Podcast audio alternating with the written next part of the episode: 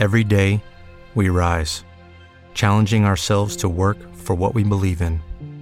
At U.S. Border Patrol, protecting our borders is more than a job, it's a calling. Agents answer the call, working together to keep our country and communities safe. If you're ready for a new mission, join U.S. Border Patrol and go beyond. Learn more at cbp.gov/careers. Olá, meu nome é Karine de Souza Silva, eu sou professora de Relações Internacionais e de Direito Internacional da Universidade Federal de Santa Catarina. Então, hoje vamos abordar o tema das organizações internacionais, vamos tratar um pouco a respeito do surgimento, do histórico, da importância desses entes, tanto no plano internacional como no plano interno. Então, as organizações internacionais são associações voluntárias de estados formados por um acordo, por um tratado e são dotadas de órgãos que são próprios e que são permanentes. E essas organizações internacionais, então, elas tratam de temas que são internacionais, obviamente, mas que têm grande influência e grande repercussão no nosso âmbito interno. Essas organizações internacionais, historicamente, surgem justamente no século XIX, quando, principalmente a partir da aceleração dos contatos entre os povos, a partir do momento em que era necessária uma gestão de temas que transbordavam as fronteiras, como por exemplo de transportes, navegação, ou por exemplo comunicações. Então, quando há uma necessidade de aumentar essas trocas e de regulamentar as organizações organizações internacionais surgem, só que elas vão se fixar mesmo como entes importantes, tanto para o direito internacional como para o cenário internacional, a partir do século passado, a partir do século XX, quando ocorre a Primeira Guerra Mundial. Então, a Primeira Guerra Mundial é um divisor de águas para entender a formação das organizações internacionais e a importância. Por quê? Porque ali naquele momento os estados passam a perceber a necessidade de uma cooperação para que fossem administrados temas que são relacionados à paz e segurança internacionais. Então, era necessário que os estados produzissem um esforço, e esse esforço deveria ser regulamentado por um tratado. Um tratado é um acordo celebrado por escrito entre os estados para evitar que uma nova guerra pudesse eclodir. Então, a primeira organização internacional com uma vocação universal foi a Liga das Nações, que nasceu em 1919, ou seja, seja, logo após a Primeira Guerra Mundial. Então, a Liga das Nações nasceu com esse pro propósito de promover a paz e a segurança internacionais, só que logo em seguida, ou seja, 20 anos depois, eclodiu a Segunda Guerra Mundial e a partir daí houve a necessidade de reformular esses objetivos e reformular, sobretudo, as práticas que poderiam e que deveriam conduzir a uma efetiva paz. Agora é importante observar que essas organizações elas vão ter sede nos países do norte. Isso significa que elas no início são muito mais conectadas com os interesses dos estados europeus, os interesses dos Estados Unidos também. Então, depois que eclodiu a Segunda Guerra Mundial é que nasceu a Organização das Nações Unidas. Então, a ONU nasceu sobre os escombros da antiga e da falida Sociedade das Nações ou Liga das Nações. E aí essa organização já tem um escopo que é muito mais ampliado. Por quê? Porque passou-se a entender que a paz só seria construída através de promoção a uma vida digna, a, através da promoção dos direitos humanos, através da promoção de melhores condições, tanto sociais como econômicas, a partir de promoção, sobretudo, também das questões ambientais. Então, era necessário promover vários aspectos e vários temas porque todos eles, justiça social, por exemplo, todos eles levariam a um ponto final que seria a paz. Então, a ONU é uma organização também de vocação universal, com objetivos que são ampliados, ou seja, além de paz e segurança, que são os dois principais pilares, a ONU também nasceu com o objetivo de promover igualdade entre homens e mulheres, promover direitos humanos, a igualdade entre nações grandes e nações pequenas, ricas e nações em desenvolvimento. Então, temos é, vários objetivos e várias ações também que são fomentadas a partir da construção de uma institucionalidade internacional que é bastante complexa. Isso significa que existem várias outras organizações que são chamadas a família da ONU e essas organizações trabalham conjuntamente com objetivos que são específicos, mas que em última instância pretendem construir a chamada paz internacional. Com esse sistema também existem outras organizações que são, por exemplo, a OIT, como é a OMS, a Organização Mundial de Saúde, a Unesco, enfim, a ONU é formada é, por órgãos próprios, mas também ela trabalha em colaboração com essa chamada família desse sistema onusiano. Então, além disso, existem outras organizações internacionais que são são organizações, por exemplo, de escopo mais regional, de vocação muito mais específica, mais restrita, como por exemplo o caso das organizações de integração regional, como é o Mercosul, como é a União Europeia, então ou também a União Africana. Então são organizações que nascem para promover uma cooperação muito mais voltada aos interesses daquela região específico e cada uma delas tem um estímulo.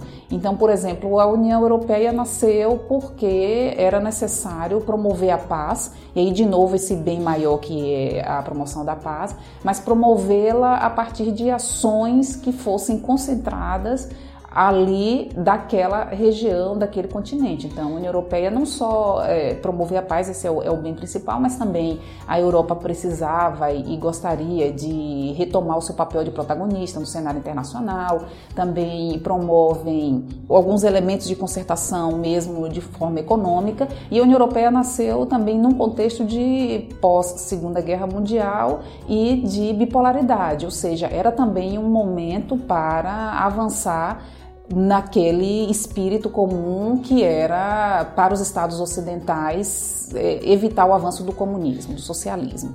Então a União Europeia tem essas facetas. Já o Mercosul já nasceu em outra forma de, de se organizar e a partir de outros objetivos, porque o Mercosul também surge após o arrefecimento daquelas animosidades que existiam entre a Argentina e o Brasil, e também ali quando a, a política externa brasileira, a política externa argentina começam a pensar numa forma de inserção do sistema internacional que fosse conjunta, etc tal, então havia necessidade de, de formular um tratado que, que promovesse a integração desses estados com, naquela época, mais outros dois estados, Paraguai e Uruguai, e tinha um objetivo bem importante de inserção no mercado internacional, mas é um objetivo bastante liberal, como é também o caso da União Europeia, no sentido de promover integração através dos mercados.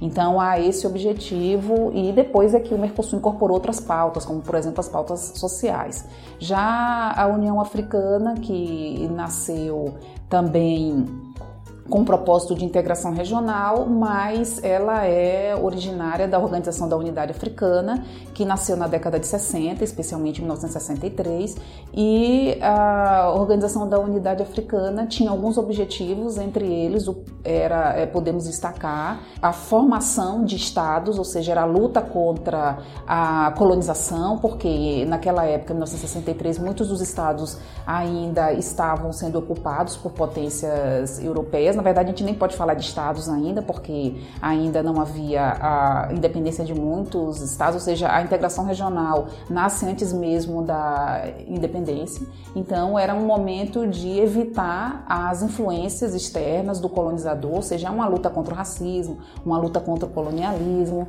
uma luta contra o imperialismo. Então, tudo isso vai formar um caldeirão que vai levar os líderes, as lideranças africanas a formarem um modelo de integração regional. Ou seja, era mais um movimento interno de aversão à, à colonização e toda a influência que os europeus, influência nefasta que os europeus acabavam, é, acabaram levando durante séculos ali para o continente.